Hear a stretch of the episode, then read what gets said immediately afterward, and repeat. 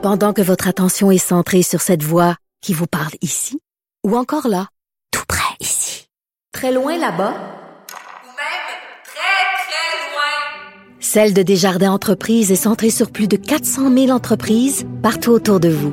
Depuis plus de 120 ans, nos équipes dédiées accompagnent les entrepreneurs d'ici à chaque étape pour qu'ils puissent rester centrés sur ce qui compte, la croissance de leur entreprise. Vous écoutez Avocat à la barre. On commence euh, notre analyse de l'affaire euh, Camara, dont j'ai parlé dans l'introduction. Et euh, on va y aller sur différents aspects tout le long de l'émission. Policier, euh, un criminalisme être en cours qui est là. Euh, et on commence cette analyse avec Maître Frédéric Bérard, docteur en droit constitutionnaliste. On commence avec le chroniqueur qui n'a pas la langue dans sa poche. On veut savoir... Ah non, mais, Salut Frédéric. mais oui, mais c'est- j'ai jamais essayé d'avoir la langue dans ma poche, ça me fait même trop mal. Non, non, elle n'est pas assez longue. Mais ce dossier-là, on rit, mais c'est quelque chose.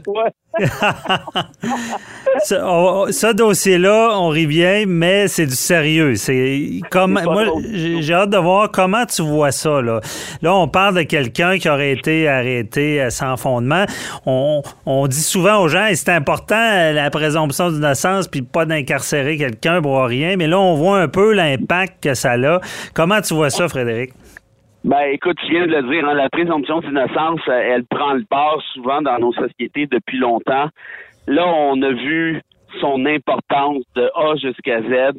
Euh, moi, je suis quand même fasciné par le fait que ce gars-là a quand même passé six jours en prison après avoir clamé son innocence, mais surtout après qu'une vidéo ait été déjà disponible par le ministère des Transports et qu'un enquêteur a vu la vidéo en question, a vu son contenu, sans être capable de voir que caméra n'était pas le suspect qui était recherché. Ça, je trouve ça absolument fascinant. Je ne sais pas si, si cet enquêteur-là est aveugle ou s'il est en train de manger un smoke meat en même temps ou il regardait Occupation double sur son ordinateur. Il était pas motivé, peut-être, c'est ça.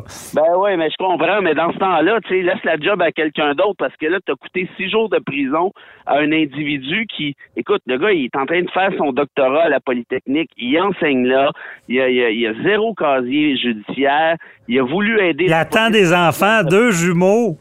Non, mais c'est- écoute, c'est dégueulasse. Puis, puis je sais qu'il faut faire attention avec ça parce que ça se prouve mal, le racisme systémique.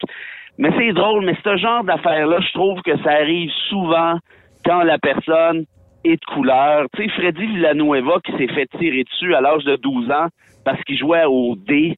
Ben, je connais pas d'exemple, moi, de, de, de, blancs qui se sont fait tirer dessus par deux flics, ben, par un flic, mais avec Mhm. une autre à côté, en train de jouer au dé. Mais on a des exemples comme ça. Il y a un autre avocat qui est aussi africain de race noire, euh, qui, qui est à, qui a ni plus ni moins notre âge, là. Peut-être que tu le connais, qui s'est fait arrêter la semaine dernière au Ok. volant de son véhicule de, de luxe ou semi-luxe avec sa fille.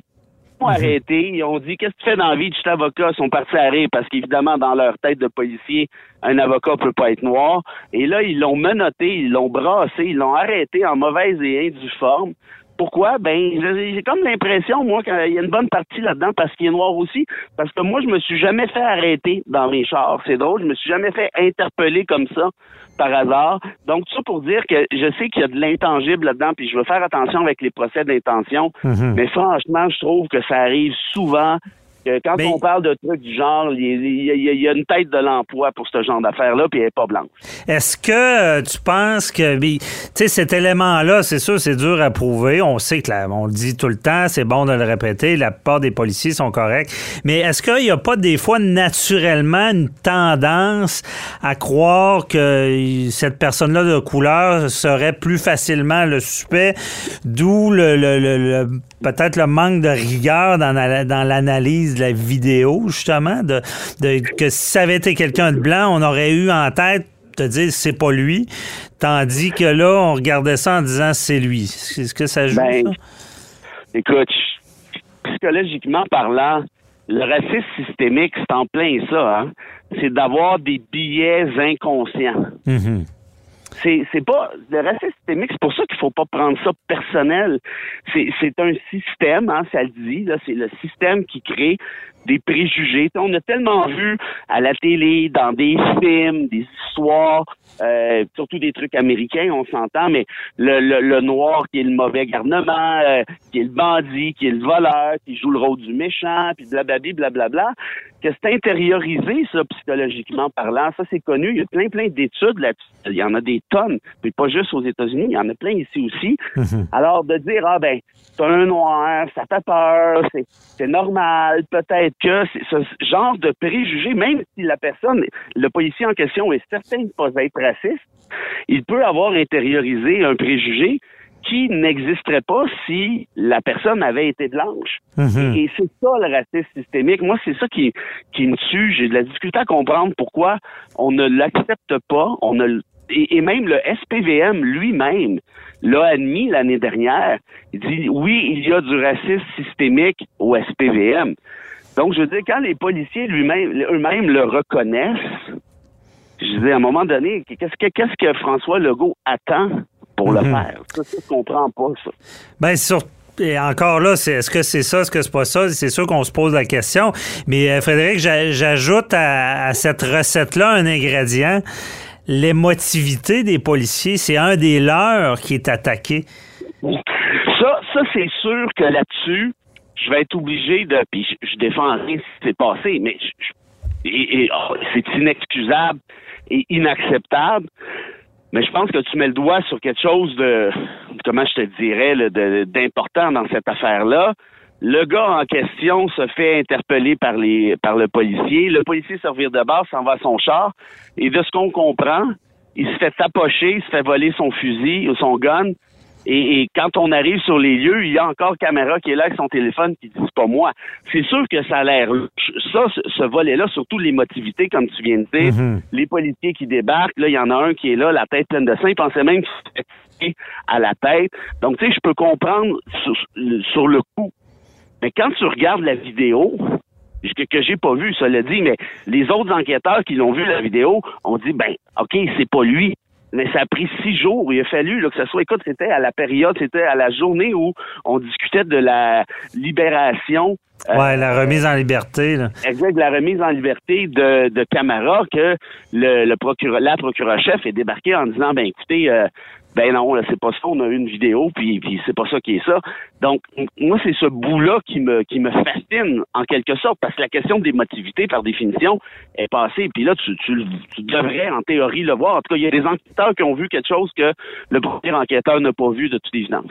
Ouais, peut-être euh, avec la l'émotivité, euh, s'il y a du racisme systémique, tout, tout ce mélange-là, j'ai l'impression, malgré que je, dirais que c'est quand même fréquent en droit criminel, je suis pas sûr qu'on mette toujours toute l'énergie au départ. ils sont tellement débordés.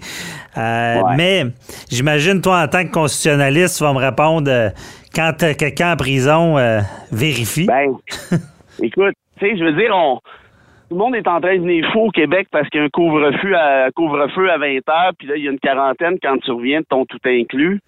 Ben, ça serait le fun que la même insurrection populaire existe pour quelqu'un qui passe six jours de sa vie derrière les barreaux, traité comme un bandit. Et mhm. t'imagines-tu une chance, une sacrée chance que les autres enquêteurs qui ont vu la vidéo ont allumé? Parce que sinon, qu'est-ce qui se serait passé? Évidemment, j'imagine que la, que la défense aurait demandé la vidéo à un moment donné, puis quelqu'un aurait bien vu l'évidence. Ouais. Tu sais, mais toi, à la place de, de, caméra, moi, je ne sais pas s'il était au courant qu'il y avait une vidéo ou non, parce que c'est une caméra du, du ministère des Transports, donc elle ne devait pas être nécessairement si visible que ça non plus. Donc, lui, il devait se dire, Hey, est-ce que je vais passer le reste de mes jours en prison ben oui. un meurtre que je n'ai jamais commis? Ça, moi, ça me, ça me donne des frissons. Ben oui, mais imagine, je t'ajoute un élément, il n'y a pas de caméra. Même situation. Il y en a pas. Je comprends qu'il y a de la preuve qu'on ne sait pas, il y a des témoignages. Peut-être, j'espère qu'on en serait venu à, libérer cette personne-là, arrêter les procédures, euh, la quitter. Mais il aurait passé dans le tordeur. S'il n'y a pas de caméra, là, on ne sait pas trop ce qui s'est passé. Euh, c'est pas clair. je veux dire, il aurait pu euh, être incarcéré un bon bout avant qu'on s'en rende compte. Écoute, tu, tu viens, je te disais que j'avais des frissons, là, 30 secondes, là, tu viens d'en rajouter une couche.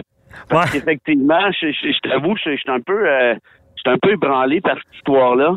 Et, et, tu viens de dire euh, l'évidence, en quelque sorte, s'il n'y avait pas eu de vidéo, est-ce mhm. que, est-ce qu'un jury, est-ce qu'un juge aurait cru? Camara? Et lui, il aurait dit, ben, si j'avais tiré un policier, ça, je me serais sauvé quelque chose, je serais pas resté là avec mon téléphone en attendant que, mais, mais il n'y a pas d'autres suspects en vue. Donc, t'imagines-tu, puis tuer un agent de la paix, là, c'est. C'est, c'est, c'est, il n'y a pas grand-chose de bien, bien plus grave. Oui, c'est ça. Là, lui a été blessé, mais c'est ça. Il, y a, bien des infractions. Tout, tout est pire si tu attaques un agent de la paix, ça, c'est clair. Hey, hein? imagine une tentative de meurtre sur un agent de la paix, là. Oh, c'est gros. Euh, non, mais euh, Décharger son arme sur l'agent de la paix, c'est. c'est, euh, voix de fait grave sur l'agent de la paix, là, c'est, tout est amplifié. Puis même, c'est cumulatif. Tu, tu, peux avoir. c'est, dans les exceptions, d'habitude, c'est concurrent. Là, ça se cumule. Fait que ça peut finir avec des longues peines. Mais non, ça frappe l'imaginaire. Puis, tu sais, quand on se bat, puis on dit à tout le monde, ben, hey, présomption, puis il y a un système qui est là pour ça, ben, c'est un bon exemple en ce moment. c'est exact exactement ce que j'allais dire. Écoute, je ne sais pas ce que vous avez besoin de plus pour comprendre l'importance de la présomption. Puis je comprends que certaines fois, les gens aient des doutes. Puis, je comprends aussi que c'est plat parce que parfois on libère un coupable parce qu'on aime mieux faire ça que mhm. de condamner un innocent. Mais imaginez si vous étiez le camarade en question lui, il n'aura plus jamais besoin d'être convaincu de la présomption d'innocence. Non. Et, sa famille non plus. Et j'espère que comme société, on va apprendre deux leçons de, de cette triste affaire. Premièrement, franchement, le racisme systémique mérite enquête. faut arrêter de niaiser. Là. Du moins vérifier, ouais. Ben oui, comme on l'a fait dans d'autres provinces et ailleurs, dans d'autres régions du monde. Puis l'autre affaire, c'est la présomption d'innocence. C'est un pilier de notre système. Puis si je peux terminer, moi j'ai trouvé, j'ai vu la, conférence de, Simon Jolin Barrette, mm-hmm. qui est répondu comme d'habitude, froid comme, comme Robocop, qui a dit que le DPCP et les policiers avaient fait du bon travail. C'est sérieux, je sais pas qu'est-ce que ça va prendre là, pour que ce gars-là ait cherché un peu d'empathie dans n'importe quel de ces dossiers. Mais, mais franchement, moi, si j'étais François Legault, là, ça fait longtemps que je l'aurais assis dans mon bureau. Je écoute, là, je pense que t'as pas t'as pas l'empathie nécessaire pour être un ministre du gouvernement. Tu avais au moins, au moins, au moins à émettre des doutes mm promettre une enquête et pas y aller froidement ça quand il y en a un. Et ça, moi, je trouve ça, sérieusement, là, on est loin, on est fait de mettre les mains dans la part du racisme systémique si on n'est même pas capable de reconnaître que le DPP et le SPVL ont fait une erreur, ce qui me semble être le minimum. Oui, effectivement. Il faut quand même un peu d'empathie. Ça aide à passer à pilule. Oui, puis ça prendra la lumière sur ce genre d'histoire-là. Merci beaucoup, Frédéric. Mais c'est un plaisir, comme toujours. Plaisir. À bientôt. Ah, bonne semaine. Bye bye.